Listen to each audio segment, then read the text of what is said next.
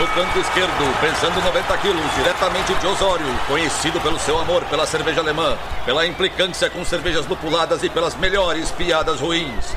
Henrique, sem prestígio, Boaventura. Canto direito, pesando 73 quilos, diretamente de Iraí, o príncipe do azedume, confeiteiro das pastry stouts, senhor das cajuminâncias, Estevão Careca Quitó.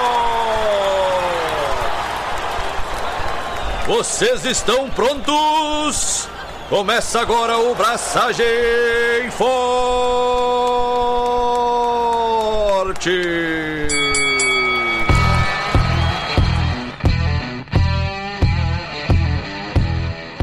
E aí, galera, Estevão da Suricato aqui. Alô, Loi, tem Henrique Boaventura e o Galbeno foi pra Halertal, então deve ter coisa boa vindo por aí. E aí, pessoal, boa noite. Aí, ó, hoje a gente tá com uma presença ilustre para conversar sobre seleção de lúpulos. A gente tá com o Thiago Galbeno, diretamente de terras europeias, não necessariamente Halertal, mas tá aí, tá em Madrid, é isso? Tô em Barcelona. Barcelona, Barcelona. Barcelona. Então, Barcelona veio aí, ó, meia-noite, tá ele fazendo um esforço homérico para estar tá na presença, na nossa presença aqui. Obrigado, Thiago. Então, tem uma coisa ainda. Estevão, primeiro programa do ano? Na verdade, é o último de 2023. E o primeiro de 2024, então ele é tipo, tem uma dualidade aí, né? Não, não, esse é o de 2023, ele tá só atrasado mesmo. Enfim, mas é em 2024. Culpa do Thiago que tá passeando na Europa é. e tal. Nada a ver com desorganização nossa. Nada a ver. nada a ver. Nada. Isso aí joga na minha. Mas, gente, feliz ano novo. Já que essa gravação é atrasada, mas vai ser liberada em 2024. Feliz ano novo, mais um ano que vem pela frente. Aniversário do Braçagem logo né, dobrando a esquina, Estevão. Semana que vem já, né? Sabe o que vai ter diferente? Nada. Nada. Porque nunca tem nada. É basicamente mais uma comemoração. E a gente está aqui ao vivo com os nossos queridos apoiadores e apoiadoras do Braçagem Forte, que tem vários benefícios em nos apoiar. Tem sorteios de equipamentos, livros e merchan, participação do melhor grupo de WhatsApp cervejeiro do país. Teve um baita desconto na Copa Braçagem Forte de cerveja caseira e tem ainda Talvez, se vier a termos a próxima edição, provavelmente. Não promete. Provavelmente não sabemos vai ter desconto também. E tem acesso ao Jogando Forte, que é a nossa iniciativa de treinamento e aperfeiçoamento de avaliação de cervejas. Então faça como Alan George, Carlos Alberto Poitevin, Felipe Augusto Kintzer, Felipe Lécio, Fred Brainer Silva, Gabriel Henrique Franciscon, Gabriel Mendes Souza Martins, Luiz Henrique de Camargo, Ricardo Peixoto Gonçalves, Rubens Fernando, Thales de Souza Faria, Thiago Fernandes Dias e o Hélida de Oliveira Ferreira, além de um secto de outras pessoas mais, nos apoie pelo Apoia-se. É o apoia.se barra abraçagem traço forte. O link tá lá no post. Mas antes da gente avançar, só reforçando que ainda tá rolando o Expedição do Lúpulo, que é o clube de cervejas da Prússia. Tiagão, inclusive, participou de uma das confrarias lá, todos os meses, uma IPA com foco num lúpulo diferente, uma IPA fresca, sem pasteurização, mesmo à base de maltes, lúpulos diferentes. Entre em contato com eles no direct, que ainda tem lista de espera. Então, volta e meia abre umas vaguinhas novas, fiquem ligados, deem um oi lá, ó, quero participar, que a Amanda fala com vocês e vocês podem aproveitar esse clube. Mas sem mais delongas, estamos aqui com o nosso querido Thiago Galbeno. Falamos do Thiago praticamente todos os episódios, Thiago da Hops Company, para compartilhar conosco um pouquinho sobre o processo de seleção de lúpulo que a gente tanto fala e tanto é fã. Dá um oi para nós aí, Thiago, e, e relembra o pessoal que mais desavisado, assim, que não conhece essa lenda do mercado cervejeiro brasileiro. E aí, pessoal, tudo bem? Thiago aqui da Hops Company. Basicamente, o que a gente faz é selecionar lotes de lúpulo diretamente de fazendas, né, dos Estados Unidos, do Canadá, da Nova Zelândia. E a gente busca basicamente encontrar os melhores lotes, selecionar eles a cada colheita. A gente participa, né, visita as fazendas durante a seleção, durante a, a colheita para selecionar nossos lotes e trazemos para o Brasil para cervejarias que buscam justamente usar o que tem de melhor, ter essa consistência, esse controle de qualidade e cuidar do lúpulo durante todo esse processo, né? Que é tão importante quando selecionar é cuidar dele para que ele chegue fresco. E é isso. E agora esse ano também começamos essa internacionalização e estamos pouco a pouco fornecendo também na, na Europa.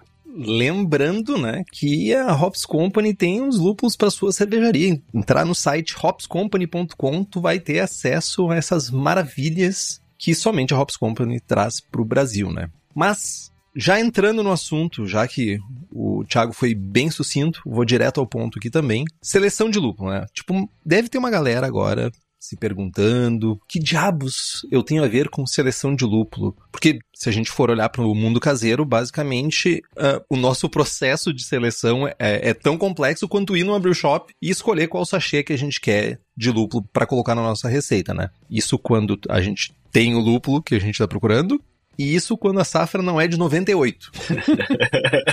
e não é de 98, é de 1998. Se tem a safra já é um bom sinal, né? É, então, né? Mas a gente sabe que tem todo um processo anterior, antes que chegue aquele sachê de lúpulo numa brew shop, que acontece para ter disponível lá. Tiago, e a pergunta que eu te faço, Tiago, é como é que é esse processo dessas empresas que, não sendo a Hops Company, só para as pessoas terem uma ideia, né? Qual é esse ciclo de vida para, por exemplo, sei lá, chegar um Citra da vida numa brew shop? Como é que é o rolê de fazenda, contrato e blend, não sei o que mais? Como é que funciona isso? Vamos lá. Então, assim, a gente tem que lembrar que o lúpulo é uma planta perennial, né? Ou seja, todo ano tem uma colheita, uma vez por ano e muda de acordo com o hemisfério. Como 99% do lúpulo que a gente trabalha no mundo é do hemisfério norte, normal é falar que colheita acontece de final de agosto até início de outubro, né? Sendo setembro o mês mais importante de colheita. Eu gosto muito de comparar com fruta, porque eu acho que grande parte das pessoas teve algum acesso a, a pé de fruta, seja de vó, de vô, de pai, enfim, aquela coisa de quintal, de sítio, de chácara. E eu acho que é mais fácil da gente usar isso como analogia para entender o que, que significa selecionar um lote de lúpulo. Porque a distância do Brasil para os países produtores, né? O Brasil agora até produz lúpulo, mas né, em termos de realmente de, de volume de mercado, o Brasil para os países produtores tem uma distância enorme. A gente acaba não tendo essa cultura a gente está muito acostumado a ver o lúpulo numa embalagenzinha como se fosse um produto de supermercado, onde você pega ele da prateleira e aquilo ali é padronizado, industrializado. E de certa forma é como a indústria vende para poder distribuir, né? Pensa que hoje os maiores distribuidores de lúpulo estão presentes em mais de 70 países. Então a única forma de você conseguir estar tá presente a nível global é você tentando padronizar, tentando transformar aquilo numa commodity. Então a gente pode dizer que o lúpulo hoje no mundo inteiro ele é praticamente uma commodity. E no Brasil sempre foi trabalhado assim. O que, que isso significa? Significa que você tem uma variedade, essa variedade tem uma, um preço médio e um padrão de qualidade médio. Né? Normalmente a gente fala assim, padronizado para baixo, mas não no sentido de pejorativo, mas sim no sentido de commodity. Né? Então, ah, Cascade, né? Centennial, Columbus, tem aquele. Você espera aquele padrão, aquele preço, aquele X. Isso acontece por quê? Porque para dar conta de mercado a nível mundial, os grandes distribuidores de lúpulo, eles fazem um blend. Né? Eles misturam lotes de vários produtores, de várias regiões do país produtor, para dar conta de distribuir isso a nível mundial e criar um padrão. Quando você sai dessa nuvem de blend, de padrão, e você entra realmente na vida do produtor, o que, que você entende? Você entende que é o seguinte, é, aí voltando para a fruta, uma variedade de lúpulo, como cascade, por exemplo, vou imaginar aqui o cascade. O produtor, ele não tem uma planta de cascade, ele tem milhares de plantas de cascade que ele vai colher no ano, certo? Bateu lá a janela de colheita, vamos dizer que na primeira quinzena de setembro ele vai colher o cascade. Ele vai colher aquele cascade, às vezes, por 10 dias cada dia de colheita é um campo. Vamos assim dizer, vamos, vamos falar que é um hectare, para facilitar a nossa conversa. Imagina que cada dia ele vai colher um hectare de cascade. Uhum. Às vezes a distância entre um hectare e outro, às vezes são 20 minutos, sabe, de distância de carro. Isso vai ter alteração de solo, alteração de exposição a vento, plantas de idades diferentes. E aí que eu volto para fruta. Quem já teve convivência com isso, às vezes tem, imagina, vamos pegar uma fruta polêmica, bergamota ou mexerica, dependendo da região em que você tiver do país. Bergamota, por favor. Eu cresci com mexerica, mas vamos lá. eu descobri que no Paraná é mimosa, tem essa também ainda. Mimosa não é uma variedade? É tipo poncã? Não, me falaram que no Paraná todo mundo chama de mimosa. Posso estar tá falando merda aqui, mas... Me... Mimosa pra mim é flor, velho. Ou nome de vaca. Então. Nome de vaca. eu conheci como nome de vaca também, fica aí a, a polêmica. Então imagina que você tem dois pés de tangerina, vamos assim dizer, né? dois pés de tangerina ali, da mesma variedade, pocã, sei lá, mesma variedade, certo? Esses dois pés, pode estar perto, pode estar separado, no canto da chácara um do outro, no quintal de casa, eles vão ser diferentes, né? Normalmente tem uma diferença. Ah, esse aqui é melhor para fazer suco, ele é um pouco mais docinho, esse aqui é mais azedo, legal para comer, enfim. Aí depende do gosto. Mas a variedade dupla é a mesma coisa, não é só porque tem cascade que vai ser tudo igual. Cada campo de cascade vai ser drasticamente diferente. É porque vai ter exposição a solo distintos, vento, sol, idade, uma diferença danada, e o dia de colheita, que nem você pegar uma fruta um dia e daqui 10 dias ela tá diferente. Vai estar tá madura, vai estar tá podre, azeda, depende do, né, do, da fruta. O lúpulo é a mesma coisa, ele não é igual no dia 1 do que ele é no dia 10. Então, mesmo se fosse o mesmo campo, se tivesse um campo só, vamos imaginar um cenário hipotético, tem um campo só de lúpulo enorme e você leva 10 dias para colher aquele campo. Cada dia de colheita você vai pegando um pouquinho e vai secando. O décimo dia, se fosse o mesmo campo, já seria completamente diferente do primeiro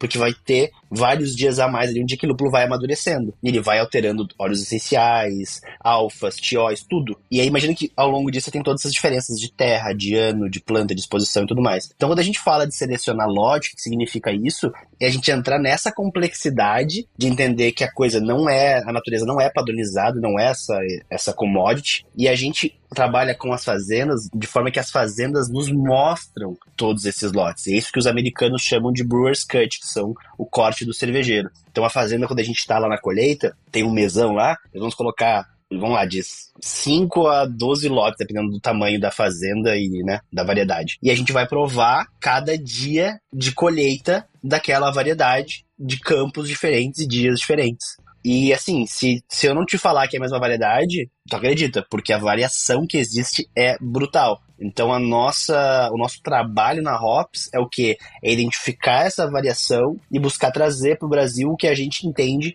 que o cervejeiro mais quer daquela variedade. Algumas vezes trazemos mais que um lote, algumas vezes trazemos um lote que melhor represente a ideia daquela variedade. Esse é o nosso trabalho, se eu expliquei direito. Baita, meu. Antes da gente entrar na parte específica da seleção, só queria dar uma pincelada no, no lance do blend, né? Tem uma vantagem econômica envolvida no blend, que é, vamos pegar o teu exemplo do Cascade do dia 1 e do dia 10. Talvez o Cascade do dia 1, ele não seja um cascade, entre aspas, ou ele não atenda ao perfil. o padrão, é o perfil desejado, né? E talvez o cascade do dia 10 também não pelo oposto, sei lá, um tem pouco alfa e um tem alfa demais. Perfeito. Não necessariamente é ruim. Não. Né? O blend, tu usa, sei lá, 50% com metade do alfa, 50% com dobro do alfa, essa conta não fecha, mas tudo bem.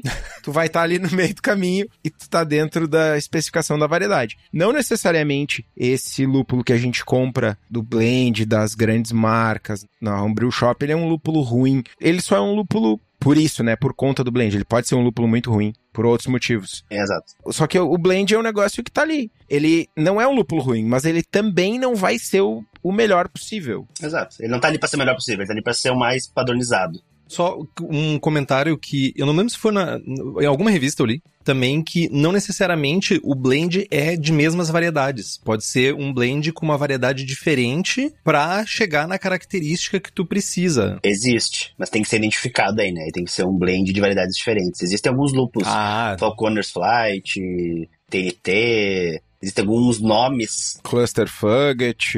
É, são nomes criados. Quando tu tem o um nome ali, então, por exemplo, Citra, tem que somente ser variedade Citra. Tem. Deveria ser. Deveria ser. Deveria ser significa muita coisa, né? O ser humano deu errado, né?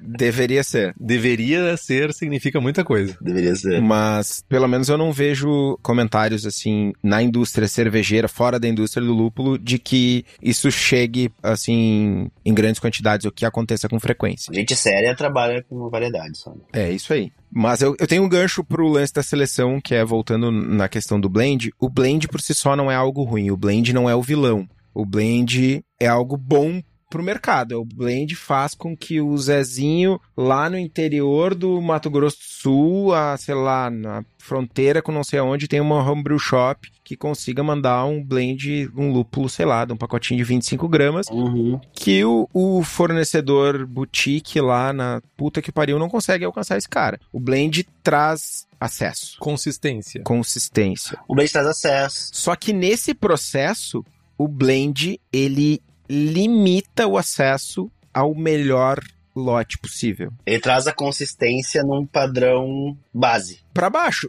Exato, é a média. Nenhuma média é o topo, né? É a média. Ou, enfim, né? Ou a mediana, enfim. É, exatamente. É a média. Exato, é isso. E aí, por isso que o blend, ele lima o potencial da variedade do lúpulo, enfim. E aí que entra o que eu acho mais a fuder da seleção, é que na seleção tu tem essa possibilidade. Eu quero a variedade X com a maior quantidade de frutado possível. eu posso optar, selecionar, escolher um lote que me entregue isso. Uhum. Eu nunca vou ter isso no blend. E aí, né, a gente sempre fala, a Hops vai diretamente na fazenda, faz a seleção do que vai ser apresentado aqui no Brasil. E aí eu tenho algumas dúvidas sobre o processo de vocês, Thiago. A primeira dúvida é e não, não só eu, mas muita gente que está nos escutando deve ter essas mesmas dúvidas. De que países a gente está falando? Tradicionalmente, vocês vão para os Estados Unidos e Canadá. Mas eu tô sabendo que vocês andaram visitando outros países aí no meio do caminho. Para onde vocês foram? Quais são os países que estão no, no portfólio, no alvo de vocês? É, hoje, 95% do nosso lúpulo é americano, né? Que fica ali dividido entre os estados de Washington, e Oregon e Idaho. Essa, no, quase todo o nosso lúpulo vem dali. A gente traz um pouquinho do Canadá também, ali um Comet, numa fazenda que eu acho muito interessante do Canadá. Trazemos um pouco da Nova Zelândia também, a gente trabalha com a Hop Revolution, que é uma fazenda boutique, que basicamente é a fazenda que reinventou o Riwaka. Todo esse hype do Riwaka hoje é graças à Susan da Hop Revolution, que revitalizou essa variedade. Fazenda boutique. É, essa é mesmo, porque não é barato. Entendi. pra ninguém que fica envolvido.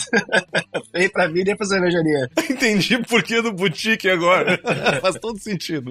É, essa é mesmo. E esse ano a gente começou. A gente colocou em prática, na verdade, algo que a gente estava muito tempo querendo iniciar, que é buscar lotes na Europa, né? Fazer isso com lúpulos europeus. E a gente fez isso ao longo do ano. O, o Henrique, ele já é faceiro já. De onde que vocês fizeram? Olha, a gente fez Alsácia, na França, a gente fez República Tcheca e a gente fez Hallertau, né? Estive lá há três semanas atrás. E, cara, é muito interessante, assim, são realidades completamente diferentes. Em termos de estrutura, de tamanho, né, indústrias muito diferentes, muito diferentes. É bem interessante ver a diferença cultural de cada região. É o, cultivo de Hallertau, assim, claro, meu primeiro ano, né, aqui, então é, não, também não vai dizer que conheço tanto como o mercado americano, mas por si só é muito mais familiar no sentido de que é bem menor, né? A, o cultivo por família, por fazenda, bem mais é, manual, bem mais humano, vamos assim dizer, artesanal mesmo. E assim, a gente achou lúpulos muito legais. Eu duas coisas para falar, assim, eu achei um rum melon que me chamou demais a atenção, mesmo assim, pirei, no lúpulo pirei mesmo. E achamos também um, um produtor aqui, estamos ainda fechando, quem sabe dá certo para ano que vem, mas que ele desenvolveu um processo próprio de periodização, onde a gente tem um produto aí concentrado, pensado para dry hopping com lúpulos alemães, assim. Então, se der certo, a gente talvez tenha Hallertau Blanc, Rumelon, uma pegada bem legal para cervejas lupuladas, assim. Tô bem animado com a possibilidade. Então, bem feliz, bem positiva a viagem. Uma pergunta, Thiago. Tu falou que é um processo mais, não sei se artesanal é o nome correto, mas como tu falou, mais humano, né? No sentido de qualidade, isso impactou em alguma coisa? Tu notou alguma coisa que agrega nessa diferença ou não? Assim, tentando tomar muito cuidado aqui para respeitar as diferenças culturais de cada região, né? Assim, eu vi mais variação aqui do que eu vi nos Estados Unidos. Nos Estados Unidos eu vejo que a coisa é um pouco mais padronizada para cima pelo filtro tecnológico de escala de mercado que existe. Então quem tá no mercado lá já tá em outra num, sabe, num nível assim que exige muita grana. Aqui tem muito lugar, por exemplo, que não tem armazém frio para os lúpulos colhidos. Os lúpulos em bale, secos, ficam em armazém seco. É muito comum em Hallertau. Isso é algo que tu não vê nos Estados Unidos. Então, não, não pra dizer que é pior ou que é melhor, sabe? Mas tu vê uma coisa mais, assim, uma oscilação maior de produtores. Então, tu tem, eu acho que aqui você realmente encontrar o produtor tenha essa noção de qualidade, essa noção de um mercado que vai buscar lote, vai buscar aroma, é, talvez seja até mais importante que nos Estados Unidos, porque é fácil você cair, vamos assim dizer, em coisas.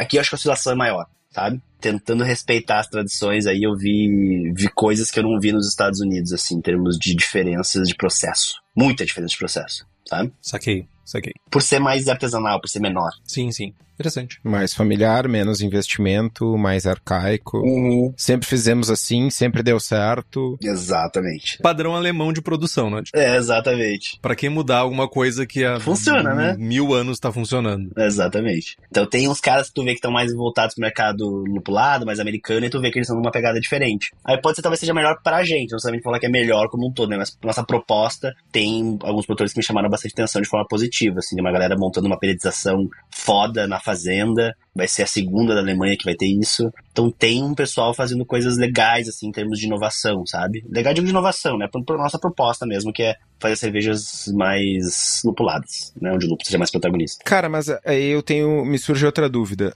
Na maioria dos casos, tu fala com fazenda, ou tem moinho, tem empresa que é só moinho, tem empresa que é só distribuidor, tem fazenda que tem peletização. Como é que é esse mix dos teus fornecedores? Curiosidade apenas. A nossa relação, Estevão, é sempre com o produtor, né? Isso é a gente, nossa, nossa base. A gente tem que estar tá direto com o produtor para entender a diferença, entender, entender basicamente o terroir daquela região, entender por que aquele produtor é importante, o que ele tem de diferente. E eu até posso trabalhar com moinhos, como eu trabalho, eu trabalho com o moinho do Idaho, que é a 1095, onde a gente pode peletizar lúpulos de produtores que ou não tenham peletização própria, ou que a peletização própria não seja na qualidade que a gente entende que seria o adequado para o nosso lúpulo. Então, o moinho ele serve como um facilitador, né? Ele viabiliza, uh, às vezes, eu trazer um lúpulo muito especial que aquele produtor como se fosse uma cervejaria muito incrível, que no tanque a cerveja está fantástica, mas não tem uma linha de invase né, que vai entregar aquela cerveja que está no tanque na mesa do consumidor. É a mesma coisa para ti. Para eu te entregar aquele lúpulo de qualidade, mas eu preciso de um, um invasador, né, que seria o moinho.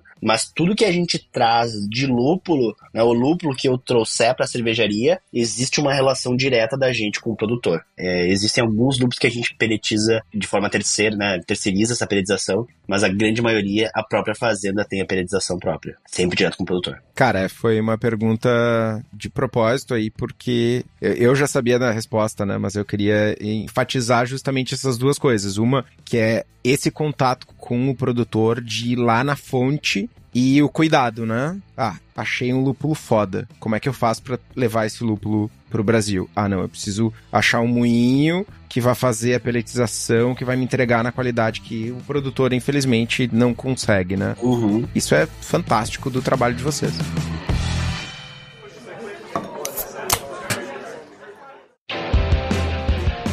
Cara, e aí eu já emendo uma outra pergunta mais relacionada às variedades. Tu chegou lá no produtor, chegou lá no Jim, e ele tem o portfólio dele. Quem? O meu brother. O Jim. Jim? Na verdade, brother do Thiago. Da Indie Hops. Jimzão da massa. Jimzão da massa. E aí ele tem, sei lá, meu, ele tem 42 variedades. Uhum. E como tudo na vida, ele tem a variedade que vende, ele tem a variedade que não vende tanto assim, né? Toda relação comercial tem isso, né, mano? E ele vai te dizer, meu, Infelizmente. esse aqui tá bom, mas eu preciso que tu leve esse outro aqui. Como é que funciona a relação comercial? Como é que tu seleciona os lúpulos que vão trazer? E, e para muito além da brincadeira, né? Certamente tem coisa que tu enxerga lá que tu imagina ou que tu já testou que não vende no Brasil. Como é que funciona essa seleção, essa pré-seleção de vocês, digamos assim? Cara, é muito legal entrar nesse ponto, porque a resposta mais honesta, assim, é tentativa e erro. Não tem muito que, o que fugir disso. Experiência vai nos ajudando, né? Porque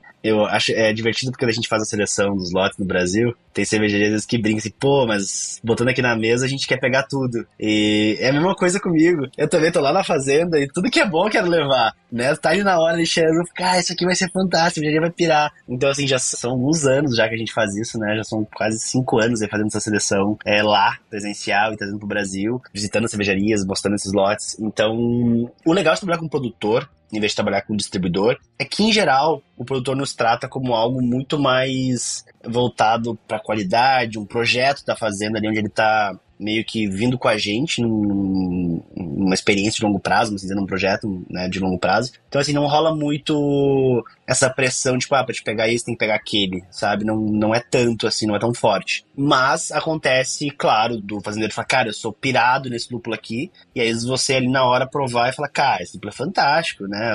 E já foram vários, já foram vários, assim, que a gente trouxe, assim, onde eu achei que ia ser sucesso. E é legal, porque às vezes tu ouve do cervejeiro e fala, cara, eu pessoalmente pirei no lúpulo, pirei, mas não vende, não sai né? Então, a gente, cara, desde 2019, nós reduzimos a nossa quantidade de variedades em 35%. Né? Isso significa que a gente já testou muita coisa, que às vezes o feedback sensorial é absurdamente positivo, mas comercialmente é mais difícil. E o que eu acho que acontece muito é o seguinte, né? A gente tem que entender, e aí que eu acho que a experiência entra, que é o seguinte, o mercado americano, se você não para pra pensar, para te dar conta da dimensão que é aquele mercado, tu facilmente te perde, porque pensa que é um mercado enorme, onde, vamos lá, arredondar 20% do mercado cervejeiro, arredondando aqui um pouco para cima, é craft, é artesanal, e não é artesanal de volumão, pilsão, lúpulo,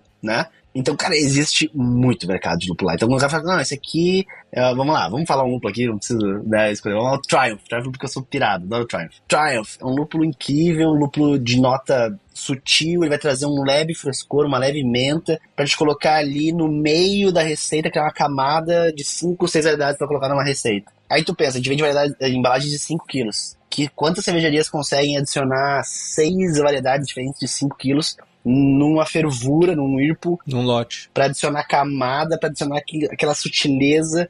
Então, o mercado brasileiro, pelas suas realidades, ele acaba tendo que ser muito mais preciso. Os cervejeiros têm uma pressão muito grande para ser muito preciso né, em cada lúpulo que vai adicionar. Tudo tem que ser muito presente, muito protagonista. E eu acho que os grandes aprendizados é isso, é entender quais lúpulos têm espaço no mercado brasileiro ou não, dependendo desse protagonismo, dessa intensidade, o que não tem nada a ver com o lúpulo ser bom ou ser ruim. E tem lúpulos que me surpreenderam também. Amarilo, cara, um lúpulo que a gente trouxe com o objetivo de revitalizar a variedade, um lúpulo que eu acho que quase todo cervejeiro tem uma memória afetiva grande. 2012, safra. 2012, exatamente. Mas lúpulo que entrou em declínio há muito tempo. A gente começou a trazer com proposta justamente de trazer do Terroir X, né? Lá da Peter Ball, o perfil Fruit Punch, o perfil do Idaho também, que é bem cítrico. E trabalhar com essa consistência. Você entende também a gente faz isso. E são dois lúpulos que saem muito pra gente. E que a gente nunca fez, assim, um, um, grande esforço comercial e eles saem muito mais do que a gente imaginava. Então existem os dois lados. E eu acho que isso, sinceramente, também é bem transparente, só a experiência te ensina. Mas tem uma coisa que eu acho também que influencia nisso, Galbeno, que eu posso estar falando uma grande besteira, mas a gente também tem que entender, quando tu falou de mercado, a gente tem que falar de mercado consumidor também, que tem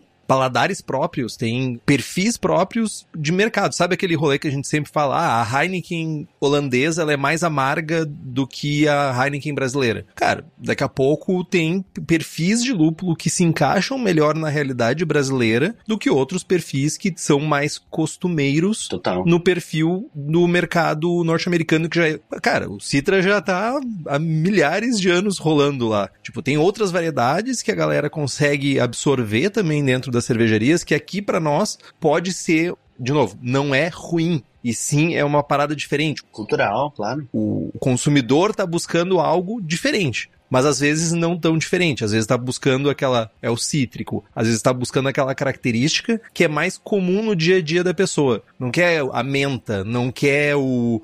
É, a gente falou na. Depois a gente vai falar um pouco sobre a seleção de extrata.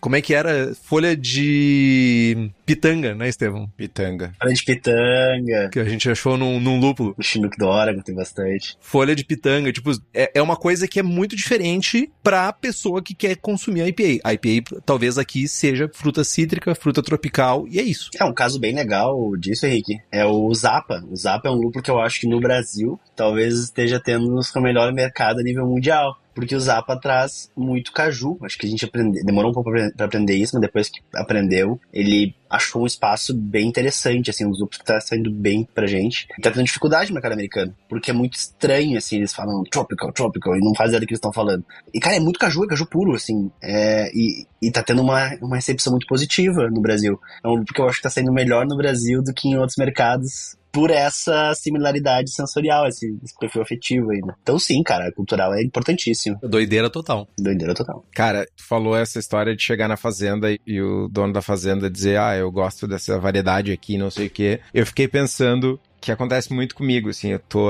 nessa fase Crispy Boy aí há um tempo. E aí chegam umas pessoas na fábrica, tipo, bah, tô na Suricato, meu, quero tomar uma lupulada muito foda, bah, quero tomar uma sour muito foda, bah, tá o tô aqui, o tô, qual é a tua selva preferida do Tepel, bah, meu? German Pills. Sinceramente. Ô, meu. toma a Dunkel. A Dunkel tá foda. O cara dá aquela baixada de energia, assim, né? Aí o cara me olha com uma cara de misto de nojo com. Baixou a energia. E aí o cara toma, tá ligado? É o alter ego do Estevão, tá ligado? Ô, mano, os caras. Tipo... É o alter ego do Estevão. Boa. Pá. Não consigo. É muito foda, tá ligado? É muito convívio com o lúpulo, né? Pro cara chegar nesse nível. e vai muito de encontro uh, com o que vocês estão falando, que é o, o momento, a trajetória do consumidor. Qual é o nível de maturidade do mercado consumidor? Perfeito. O cara não tá pronto para tomar uma Dunkel boa, ou o mercado consumidor de lúpulo não tá pronto para um Triumph camada. Claro, exato. Por sinal, eu preciso fazer o alto jabá aqui me dar o tapinha nas costas. Eu tô me dando um tapinha nas costas, literal. Nem acabamos, assim, faz um tempinho já, uns meses, dois meses. Lançamos a Diga Não ao Hype, que tem quatro lúpulos, Vista, Equanote, Chinook e Triumph. Olha aí, olha o Triumph aí. E o Triumph. Enfim, exatamente a ceva que o Galbeno falou. Exatamente. Me permiti fazer essa ceva. E não é uma haze, azar. Estou me permitindo não fazer races e tô brincando. Brincando, mas buscando conversar mais com o meu cliente. Em vez de fazer um mega lote e ser a ceva que mais vai vender, eu me permito não. Essa ceva aqui eu vou entregar na mão do jovem e o jovem vai tomar e eu vou explicar para ele que essa ceva tem quatro lúpulos XPTO e, e ter essa conversa e ter essa entrega, que eu acho que é um pouco do que acontece com o projeto de seleção de extrata e aí entrando na seleção especificamente, que a Hops traz, né? Porque a seleção ela não é para todo mundo. Não é chega o Henrique ali, ô Thiago, quero selecionar, né? São poucas cervejarias que participam. Conta para nós um pouco mais como é que é o projeto, esse projeto da Hops com a Indy e como surgiu a ideia, como que funciona, que é o motivador da seleção, né? Não perdeu o time perfeito, isso aqui é uma cerveja da Soma, aqui da, da Espanha, que tá usando o nosso lote de extrata, o 891, uma Double IPA. Vamos lá. Cara, a seleção do extrato no Brasil, ela, ela é viabilizada, na verdade, porque o Jim da Indie Hops, ele acredita no mercado brasileiro a longo prazo, ele tá com a gente na de forma aspiracional mesmo, né? Tá, tá curtindo o projeto ele curtindo a nossa proposta. Porque pensa que no mercado americano, para você falar, ah, eu, né, sou cervejeiro aqui quero selecionar o meu lote do meu lúpulo. Eu uso, sei lá, 10 lúpulos na cervejaria, quero selecionar o lote de cada um deles. As fazendas ou os distribuidores vão te falar assim, cara, pelo menos assim, normalmente é, os americanos falam 2.500 pounds. Né, falando de uns 5 pallets de lúpulo de cada variedade, né? Falando de mais ou menos mais de mil quilos de lúpulo de cada variedade para você selecionar o teu lote. Né? Você tem que pegar algumas para eles te fazerem esse mix de aceitarem. Então a Indie Hops entendeu que isso no Brasil não faz o menor sentido, né? Quem dera não faz o menor sentido. Chegaremos, Thiago. Chegaremos, né? Todo, todo mundo aqui gostaria, né, Estevão? Bah, nem fala. E eles diminuíram a quantidade, né? E eles, e eles fizeram esse projeto com a gente, onde hoje acontece nos Estados Unidos, né? De forma nesses volumes. Rola na Inglaterra também, com distribuidor inglês. Aí o Brasil foi o terceiro mercado com a gente. E agora também a gente tá fazendo aqui na Espanha, França e Suíça também, né? Que também é esse projeto menor. Então, o que, que é? A Indie Hop, eu vou lá durante a colheita, né, em setembro. A gente prova todos os lotes de extrata que o Jim tem, lá que ele colheu disponíveis pra gente. E a gente seleciona desses lotes, quatro que a gente entende que melhor representam a variedade certo? Tiago, de quantos lotes tu seleciona quatro? Só pro povo ter uma ideia. De extrata foram 10 lotes esse ano.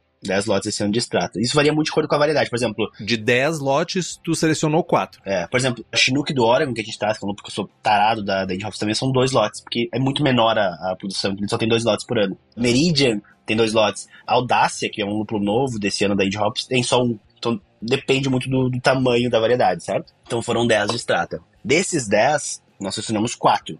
Qual que é o nosso objetivo com esses 4? É mostrar toda a amplitude do extrata pro cervejeiro certo?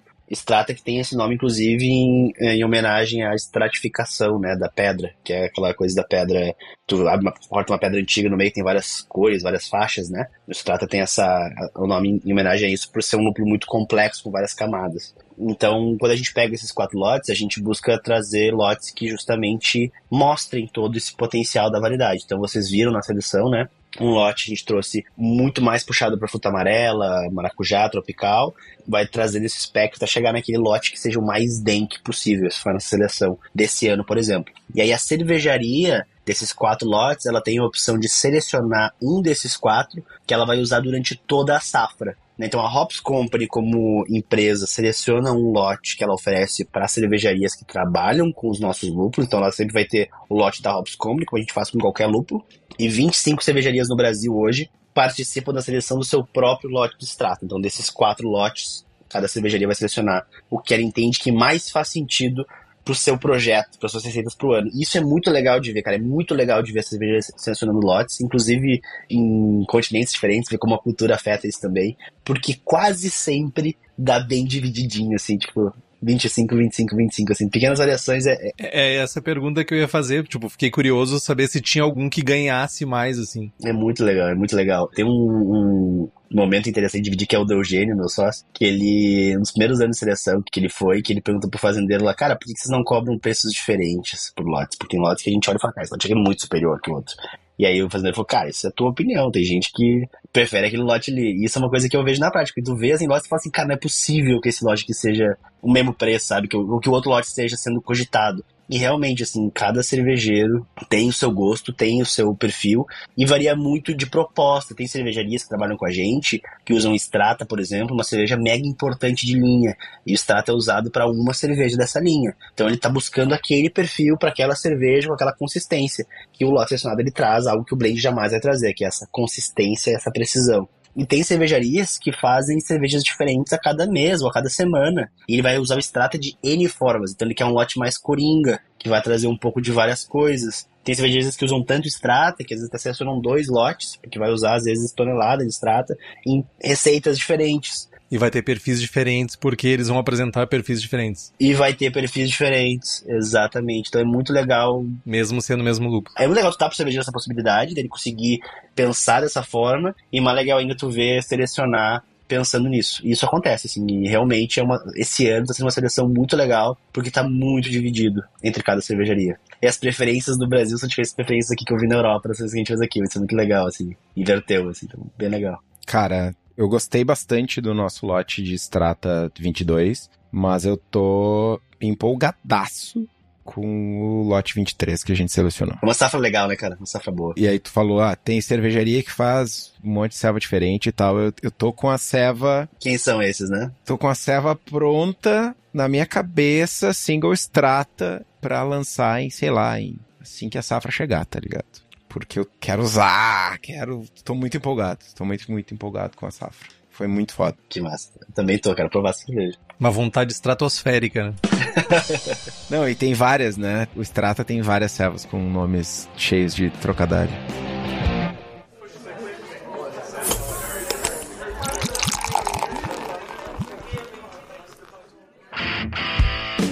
Mas tá, beleza selecionaram os lúpulos lá, vieram os quatro lotes diferentes, a gente já entendeu o porquê e tal. O lúpulo tá pronto para seleção, são 25 cervejarias só, super selecionado.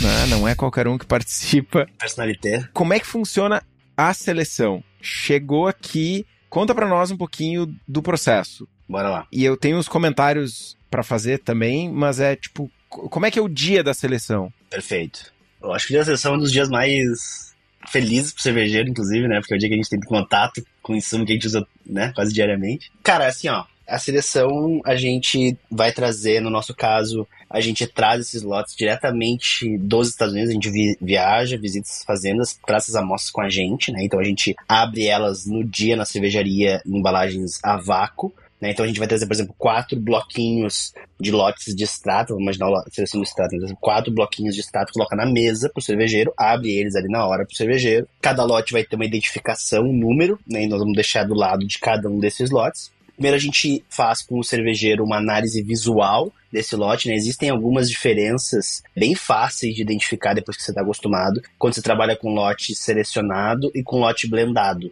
E eu gosto muito de fazer analogia com carne, né, para quem come carne, porque é que nem fala de marmoreio. Então você consegue ver uma uniformidade de óleo nos cones, você consegue ver os cones íntegros. Isso é uma diferença muito grande quando a gente trabalha com lotes blendados, porque imaginem que a fazenda ela tem uma pressão enorme para pressionar ao máximo o lúpulo quando ela seca ele, para economizar espaço de armazenagem, né, armazenagem a frio. Que ela faz, que custa muito caro e, e é um gargalo. Thiago, é só importante, isso que é trazido para fazer a seleção é as flores secas, né? Não é o pellet ainda, né? Correto, ainda não é pelletizado. A peletização acontece uns dois meses depois. São as flores, não é pelletizado ainda. Ainda não, ainda é em flor. Só esse comentário para as pessoas entenderem. Exatamente, para te ver a qualidade do que tu tem na mão, né? Ver o produto ainda in natura. Então, no lote selecionado, você precisa olhar esse cone e precisa ver que os cones estão íntegros. Isso é muito importante. Isso é a base número um para você ver a qualidade que você tem na sua mão. Avaliado isso, a gente quebra esses blocos ao meio para te poder também ver os cones por dentro. A gente rompe esses cones para você poder, também poder ver o caule dele e conseguir visualizar a questão de umidade desse cone, né? A gente visualmente consegue identificar se ele tá naquela faixa de 7 a 9% pela coloração desse caule, né? Uma coloração meio acinzentada. A gente consegue ver justamente a qualidade disso, não tá muito quebradiço também. Então são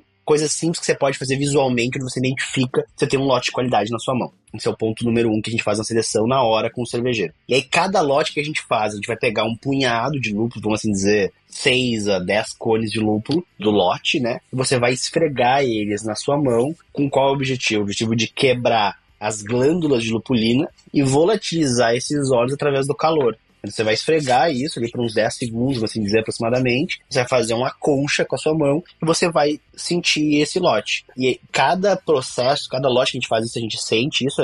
Um cervejeiro anota isso para mostrar o que está sentindo. Lava as mãos, né? Tira esses óleos e parte para cada lote. E é muito importante uma coisa que a gente faz, que eu acho que você já viu, né, Estevão? É a gente ter a paciência de não escolher de primeiro o nosso lote favorito porque aquela segunda rodada muda muita coisa. Porque como a gente abre o lote na hora, tem toda uma questão de sair do vácuo, de esquentar, de volatilizar. Então, cara, tem casos de cervejaria onde a gente fez cinco rodadas de seleção e o primeiro lote que tinha sido renegado foi o escolhido, assim, sabe, de primeiro. Então, Caramba. é muito legal. Então, esse é o processo, ele é bem simples, vamos assim dizer, mas ele é muito intenso e não tem um cervejeiro que não faça processo, não olhe pra gente e fala, cara, a diferença é brutal entre um lote e outro. E isso, para mim, é a parte mais importante, porque a gente consegue, na prática, mostrar pro cervejeiro a importância que existe e selecionar um lote, porque é muito fácil a gente falar da importância disso e ficar só na teoria. E o cervejeiro não ter essa prática, né? Não ter essa experiência. E quando você seleciona um lote de verdade, você entende ali na ponta que realmente, cara, entre um lote e outro a diferença é brutal. E aí eu gosto de reforçar que o Strata é uma variedade que muda pouco de um lote para outro. Existem variedades que mudam muito mais. Então tem variedades que de um lote para outro você não faz a menor ideia de que é a mesma variedade. O Strata ainda consegue achar um rastro aqui e ali. Então, a seleção é, é, é, Esse é o processo no dia, né? A seleção dura ali de uma hora, três horas, dependendo da, da interação e da vontade de cervejaria. E é um processo muito bacana, cara, é muito gostoso, assim. Acho que é a parte que a gente trabalha o ano inteiro para esse momento, né? Trabalha o ano inteiro para chegar lá, estar tá com o cervejeiro e participar disso, que é um momento muito gostoso, assim. Eu acho que o cervejeiro busca, gosta de fazer todo dia, né? Eu gostaria de fazer todo dia. Então é, é isso esse tijolinho, que é o, é o Brewer's Cut, né, que, que é. se chama, né, que é basicamente é um corte do bale, que é o grande, gigantesco pedaço de lúpulo compactado. Literalmente. Que é trazido para cá. Isso, isso eu achei muito massa, né, durante o processo lá, porque ele vem como se fosse um tijolo, assim. Eu imagino a dificuldade do Galbeno tentando trazer isso pela, pela via. Tem altas histórias para dividir. Via aérea. A última vez em Porto Alegre aí, coitada da mulher. Olha regalado. E, tu rindo, né? Tipo, não tem o que fazer, né? Tipo, é, é lúpulo. Lamento. Cara, é, a Bunny sorri, assim, né? É o que eu tenho que fazer ali, né, galera? Encarar a realidade. Me encheu de adesivo na minha mala, nos lúpulos. Ah, a princípio tá liberado. Falei, ah, então tá bom, a princípio eu tô ok aqui. Tô seguindo aí. Tô seguindo aqui. Mas, importante também lembrar, né, que pra gente conseguir usar lúpulo, a gente tem que fermentar a nossa cerveja, né? Se tu quiser as melhores leveduras para fermentar, tanto ales, lagers, que é que é bactéria. O lugar certo para comprar isso é na Levitec. Ela tem tudo para tua cervejaria, desde consultoria até leveduras. Então, entra lá no site levtech.com.br e faz as tuas compras. Mas eu queria agora só mudar o foco rapidamente do Thiago pro Estevão, para ele também trazer um pouquinho da experiência, porque ele tem a visão da cervejaria. O Thiago é o provedor de lúpulo, e tem o Estevão, que ele é o quem recebe esse lúpulo, né?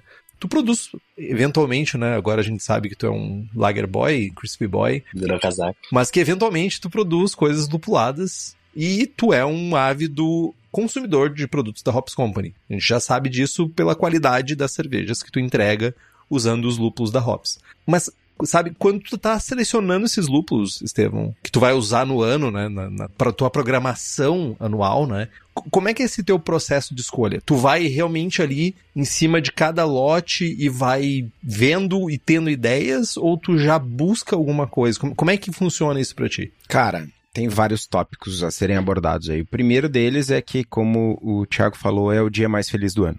Né? E, cara, se tu trabalha com cerveja, se tu tem um pingo de paixão, e aí eu tô falando um mar de gente que faz cerveja em casa e que é apaixonado, mas a gente vê muita gente por aí que já eh, trabalha com cervejaria e tipo, tá, eu só preciso tocar um negócio e não se importa mais com a cerveja. Cara, se tu ainda tem um mínimo, um pinguinho de paixão pelo negócio, esse é o dia mais a fuder do ano.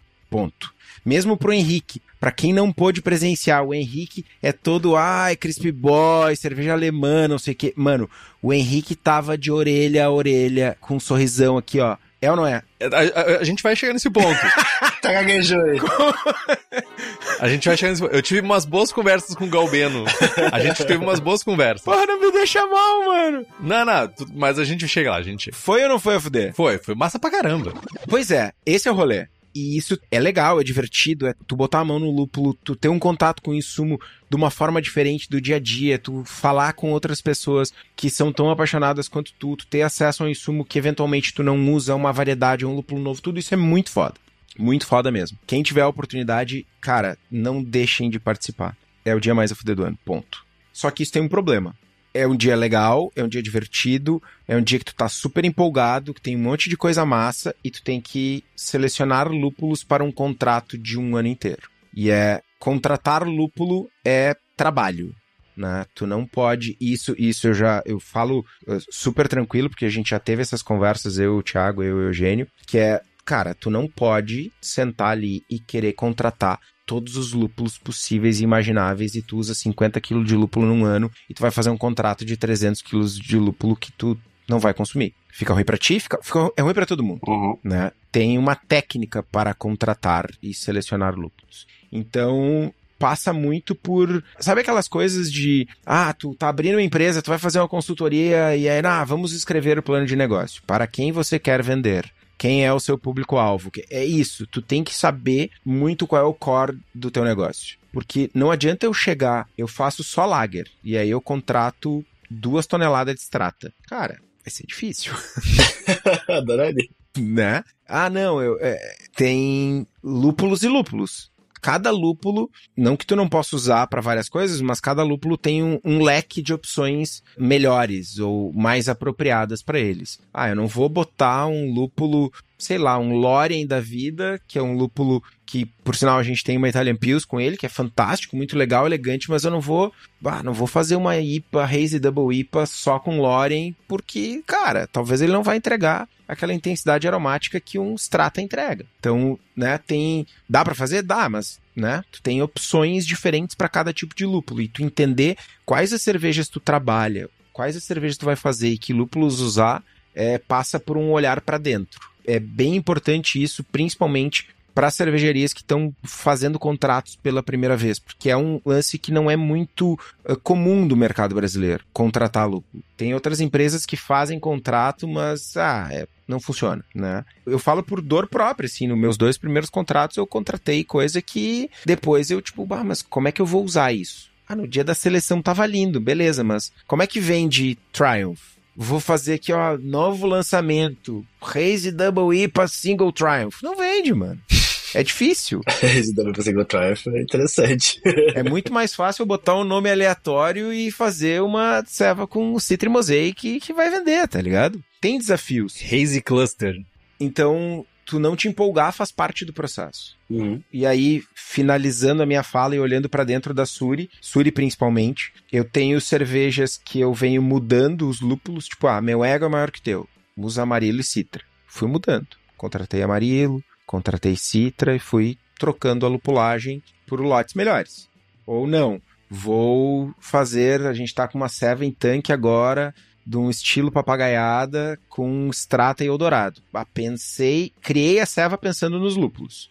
Saí no dia da seleção provei Eldorado, provei Strata e bah, é, é, é aqui. Vou fazer uma ceva assim, saca? Então tem um pouco dos dois. Ah, vou selecionar um lúpulo pro meu produto de linha ou vou selecionar um lúpulo porque eu achei o lúpulo muito a fuder e quero fazer uma ceva em volta disso. E aí, ah, sei lá, tem o. Bom, a gente lançou esse ano a Hello Sunshine, que leva luminosa. É tipo, cara, provei o lúpulo novo na seleção, quero fazer uma ceva para usar esse lúpulo. Ali em abril nós vamos lançar uma ceva com audácia. É lúpulo novo, nunca usei, provei na seleção e vai vir. Aguardem, saca? E é só IPA, Estevão? Não. Tem New Zealand Pilsner, tem Italian Pilsner, tem American Brown Ale, tem APA, tem Session IPA, tem... Que tu usa os lúpulos da Hops Company. Hop Saison, Hop Saison. Muito boa essa Hop Saison, inclusive. Tem Viena, Viena, tudo lúpulo da Hops. Tem bastante variedade, mano. Não, então existe um mundo, o leque é muito maior do que IPAs para usar lúpulos da Hops. Isso que a gente fica bem nítido, né? Com certeza, cada vez mais.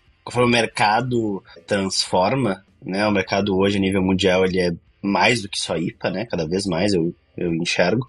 A gente tem feito cada vez mais isso. Então, nosso movimento aqui para a Europa também tem a ver com isso, para a gente conseguir trazer o nosso. Porque o, o, que a gente entende que o nosso DNA é, é o quê? É estar tá perto do produtor e conseguir fornecer para os cervejeiros o melhor lote daquela variedade. Independente se for IPA, se for Lager, o estilo que for. Então a gente já traz isso de lúpulos americanos, o Loren, né, que o Estevão falou da Itália Pilsner, que eu sou fã, é um lúpulo muito legal para lagers modernas. O Triumph foi uma tentativa legal nesse sentido, que eu acho que é um lúpulo bacana, mas que é difícil de encaixar no mercado. A gente tem o Crystal da Indie House também, que é um baita lúpulo para lagers um pouquinho mais cítricas, um pouquinho mais lupuladas. E agora com os lúpulos europeus também, que a gente deve trazer para a próxima safra vão estar disponíveis justamente para toda essa nova, nova não, né, mas enfim, essa atual cena de lagers com esse cuidado que a gente tem de lúpulos para IPAs, mas também cervejas mais equilibradas. New Wave of Old Lagers. Exatamente. tá, Henrique, mas já que tu tá todo facerote aí, conta para nós como foi a tua experiência como Crispy Boy e principalmente como cervejeiro caseiro, participando da seleção como foi a tua primeira seleção de lúpulo, né? O que, que tu achou do método, do sensorial, da dinâmica? Enfim, compartilha as tuas percepções. Um cético no meio dos grupos americanos lá. É, foi uma parada bem interessante, assim, que, tipo, os, os olhos estavam virados para mim de uma maneira muito bizarra, assim, sabe? Era o Galbeno me olhando, era o Eugênio me olhando, tipo assim, dá, e aí? E aí? Expectativa. Mas, cara, primeiro, meus parabéns. Eu achei o, todo o processo de seleção, eu achei muito didático, sabe?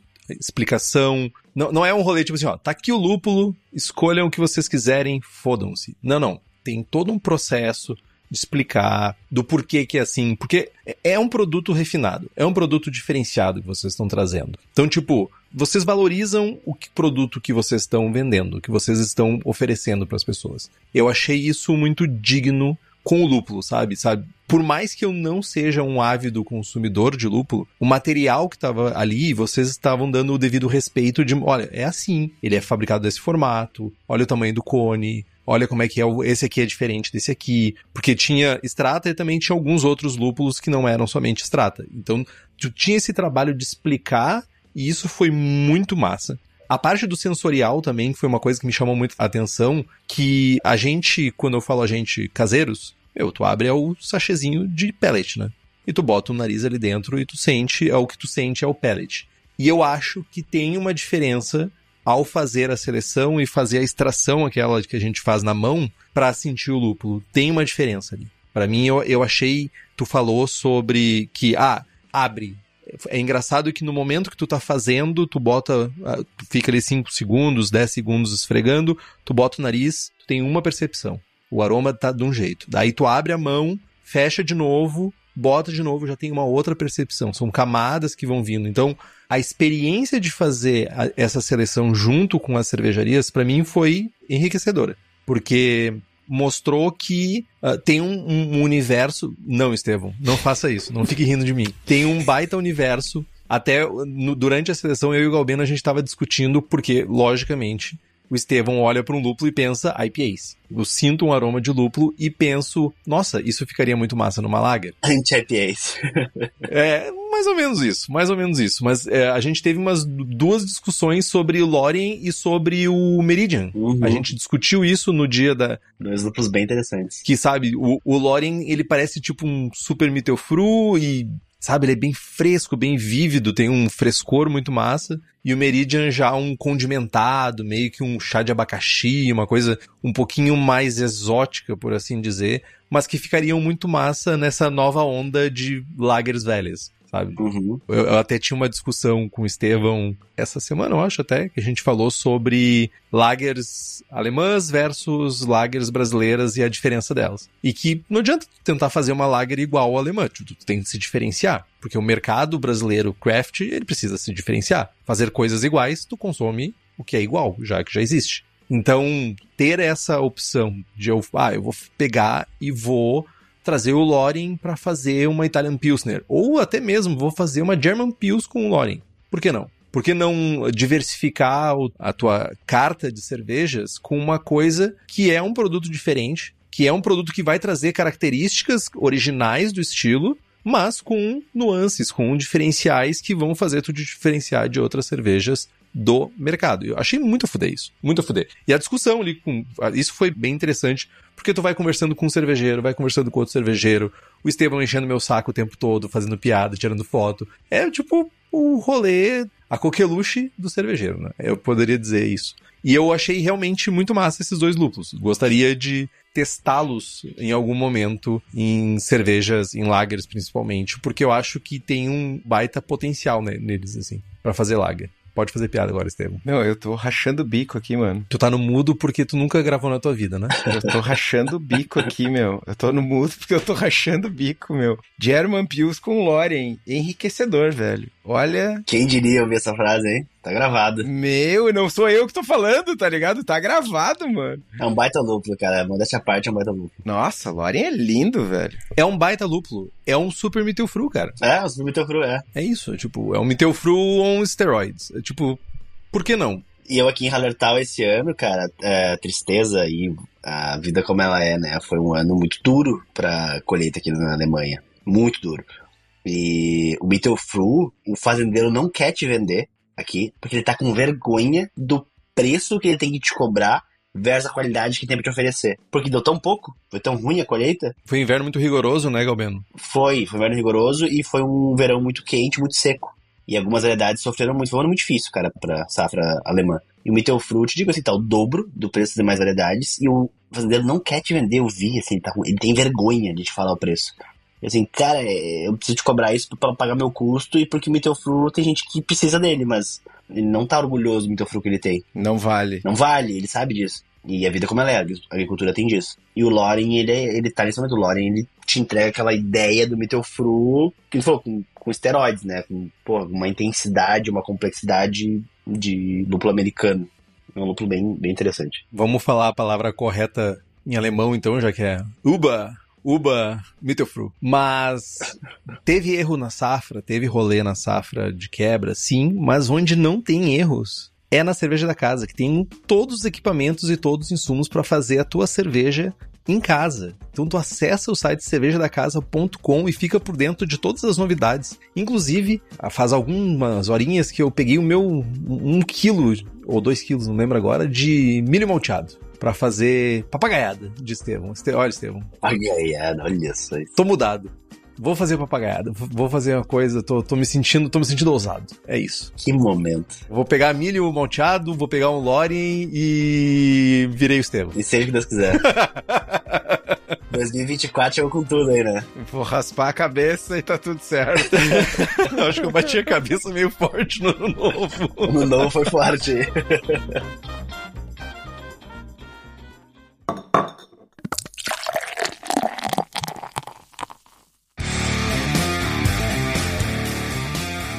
Mas, Galveno, nos encaminhando já para o fim aqui, primeiramente eu acho que o agradecimento por toda essa aula de compreensão de como é que é esse processo e de por que vale a pena trabalhar com a Hops Company, por que, que vale a pena trabalhar com lúpulos selecionados, foi muito massa, mesmo. Valeu por ter disposto desse tempo aí nessa madruga aí. E. Ah, tem uma perguntinha. Manda. Me esqueci uma antes de continuar os agradecimentos. O Douglas perguntou: com esse trabalho da Hops Company, podemos afirmar que aquela história de que algumas cervejas americanas lupuladas conseguem mais destaque e qualidade sensorial por conta do lúpulo fresco acabou? Ou seja, diferença agora entre as cervejas de lá e as daqui é processo e receita de cada cervejaria? Com certeza, e digo isso tendo a oportunidade de tomar cervejas nos Estados Unidos, na Europa e no Brasil. É isso, essa é a diferença, porque acesso a insumo, ele tá nivelado a nível mundial hoje. Com o que a gente oferece hoje, digo com muita confiança que, e eu vi isso aqui, a gente fez uma collab com cervejarias que eu pessoalmente admiro muito, que são a Cloudwater, da Inglaterra, e a Track Brewing, também da Inglaterra. Foi um momento muito massa. E eu vi eles na mesa provando nosso extrato, e são cervejarias que estão lá também, estudando junto comigo lá, estão lá nos Estados Unidos também. E eles, na collab aqui na Europa, falaram, cara, esse lúpulo é um nível mais alto que eu provo de lúpulo também, assim, eles gostaram muito do que a gente tinha para oferecer. Então eu te digo com muita confiança que o que chega no Brasil hoje para os nossos clientes não perde em nada para as melhores cervejarias do mundo. Então sim, é processo, é tecnologia, é técnica, e insumo não é uma limitação mais. De lúpulo Malte também não, mas de lúpulo não é uma limitação de forma nenhuma. Hops Company acabou com esse problema. é isso. A, a resposta simplificada. O tweet é: a Hops Company acabou com esse problema. Mas agora voltando então, Thiago. Tem um espaço para ti, se quiser deixar uma mensagem, quiser deixar redes sociais, quiser deixar algum contato, alguma coisa, é o espaço para ti agora. Maravilha. Cara, quem quiser nos seguir no Instagram, a gente mais está presente, arroba Hops Company, bem fácil de nos encontrar. A gente posta ali tudo que tem de novidade, blogs, a gente posta bastante coisa técnica também para estar tá junto com o cervejeiro e trazer material novo. A Safra 23 está chegando agora em abril, né? A gente trabalha muito aqui na Hops Company no formato de contratos, a gente gosta muito de estar perto da cervejaria, a gente gosta de de ser um parceiro técnico da cervejaria. Acho que a gente é o único fornecedor brasileiro especializado apenas em lúpulo, né? Isso é algo que a gente gosta muito assim de valorizar. Então a realidade é que o nosso dia a dia aqui é muito mais estando junto com o cervejeiro, resolvendo dúvidas técnicas, dúvidas de receitas e adaptações. Então, cervejarias, né, contem com a gente para isso. A gente, esse é o nosso dia a dia aqui. E tô muito feliz com a safra, sabe? Eu acho que desses últimos cinco anos aí que eu, que eu visitei as fazendas, eu digo com bastante felicidade que a safra 23 foi uma, talvez, foi com certeza a melhor safra que eu vi até hoje, assim. Teve um clima muito normal, o que não tem sido usual nos últimos anos. E todas as variedades que a gente selecionou, que a gente trouxe, eu tô realmente muito feliz, muito orgulhoso do que vai chegar. E é isso. Falem com a gente, cervejaria se tiver interesse em contratar. Ainda tem lúpulos disponíveis, agora é a hora. E no Instagram tem todos os canais de comunicação. Hum, e é isso, gente. Obrigado demais pela oportunidade aqui, pelo papo. É sempre um prazer muito grande falar de lúpulo, não importa o horário. E sempre que precisarem, tô, tô aqui. É um prazer. Estevam, pode fazer seus agradecimentos também agora. Ser gentil. Eu tenho um agradecimento maior a fazer, que é a, a, a Hops. O, Thiago também, porque a gente é brother, enfim, é sempre um prazer. Mas a Hops, porque, porra, sou muito fã, velho. sou muito fã, velho. É, o, o trampo é muito bom, é muito bem feito, cara. Os lúpulos são foda, mas não é só o lúpulo. É aquilo que tu falou, Henrique, é o cuidado, é o respeito, é o processo, é. Cara, é, é ver o olho do Eugênio brilhar, é ver o olho do Thiago brilhar, é ver o olho da Anne brilhar, é, sabe? É, é o mesmo carinho que eu tenho com as minhas servas, saca? E, e, é muito foda, é muito foda. Sou fãzaço, parabéns demais pelo trabalho. Estende, por favor, Thiago, o meu agradecimento e meu abraço para toda a equipe. Pode deixar. Porque é muito foda. Por favor, faça o mesmo por mim. Valeu. E pode dizer pra Anne que da próxima vez eu não pego a vaga dela. Gente, nos siga no Instagram, estamos no Spotify, Apple Podcasts, Google Podcasts, Deezer, todos os agregadores. Se você gosta do programa e quiser fazer um review, dar estrelinhas, dar um, fazer um comentário, mandar para os seus colegas, para os seus amiguinhos, por favor, faça, faça com que a gente chegue mais longe, chegue para mais pessoas. Tem dúvida, sugestão de pauta crítica, quer anunciar a sua empresa ou seu produto? E-mail para contato@braçagemforte.com.br ou mande uma mensagem para nós. É isso então, pessoal. Braçagem forte? Braçagem forte. Braçagem forte.